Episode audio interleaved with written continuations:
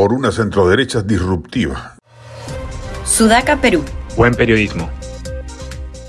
Se va a necesitar el 2026 a un candidato de derecha o de centro derecha disruptivo, disidente del statu quo, si es que va a querer competir con éxito con el campeón de los antisistemas, que es Antauro Humala, quien apenas salga de prisión arremeterá contra Castillo y buscará volver a cosechar para sí todo el voto anti-establishment que anida en un país tan informal como el Perú.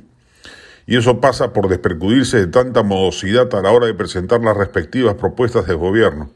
Es preciso privatizar Petroperú y Cedapal, que se diga abiertamente. Es preciso cambiar el sistema de AFPs, que se proponga sin tutías. Es necesario derrotar a las mafias sindicales que dominan el Ministerio de Salud y de Salud, que se ponga en blanco y negro.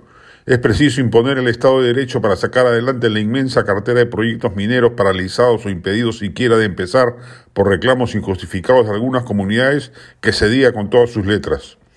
Un candidato políticamente correcto, aguachento y sin ánimo de generar fricciones y asperezas va a ser devorado por la polarización social que se va a generar luego del desastre social y económico que va a dejar en herencia la presidencia de Pedro Castillo. Las encuestas revelan que el país está inclinado hacia el centro y hacia la derecha, pero si los candidatos que surjan tratando de representar ese sector no son capaces de hablar con claridad y de romper huevos para hacer tortillas, no generarán ningún entusiasmo ni adhesión. El colapso del Estado, la degradación de la educación y salud públicas, el crecimiento desbordado de la delincuencia ya están deteriorando la calidad de vida de los peruanos.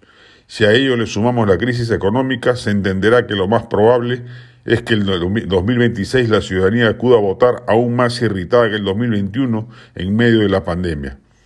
Con ese estado de ánimo buscará opciones fuertes, radicales, que hablen claro y sin tapujos.